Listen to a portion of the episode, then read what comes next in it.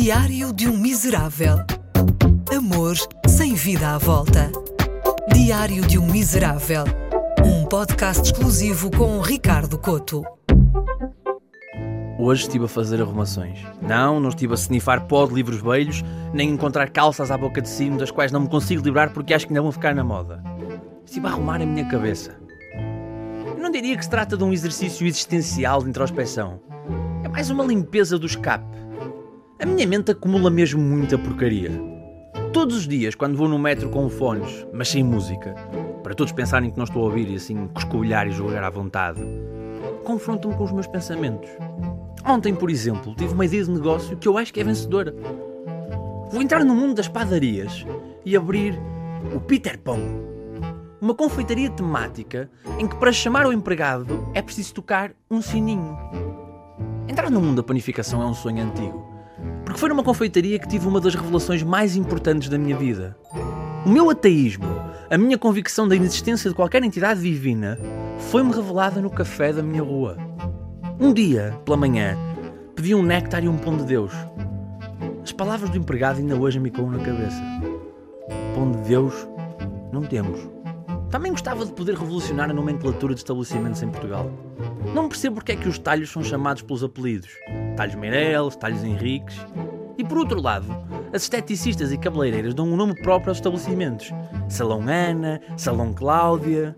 Porque não pode haver um talho Arlindo e um Salão Fonseca? E se um talhante se casar com uma esteticista?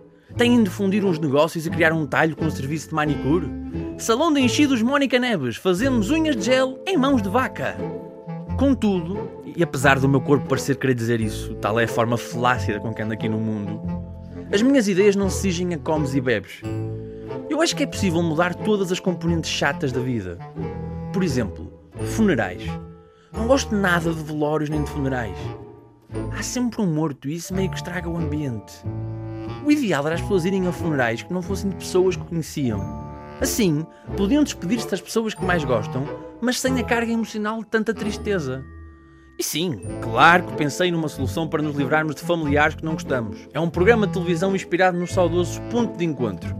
Chama-se Ponto de Desencontro. As famílias não iam lá para reencontrar um familiar perdido, mas pagavam para se ver livres de algum.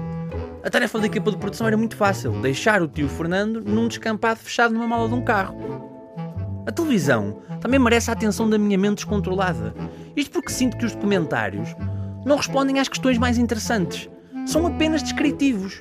Nós temos de perceber que tipo de relação os humanos podem ter com os animais. Por exemplo, as cobras. As cobras são um animal fascinante. A audição das cobras, ao contrário dos humanos, procede-se por via das vibrações.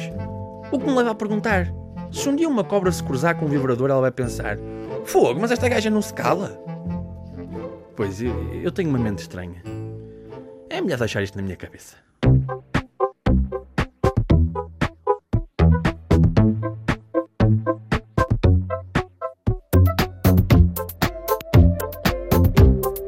Diário de um Miserável. Um podcast exclusivo com Ricardo Coto.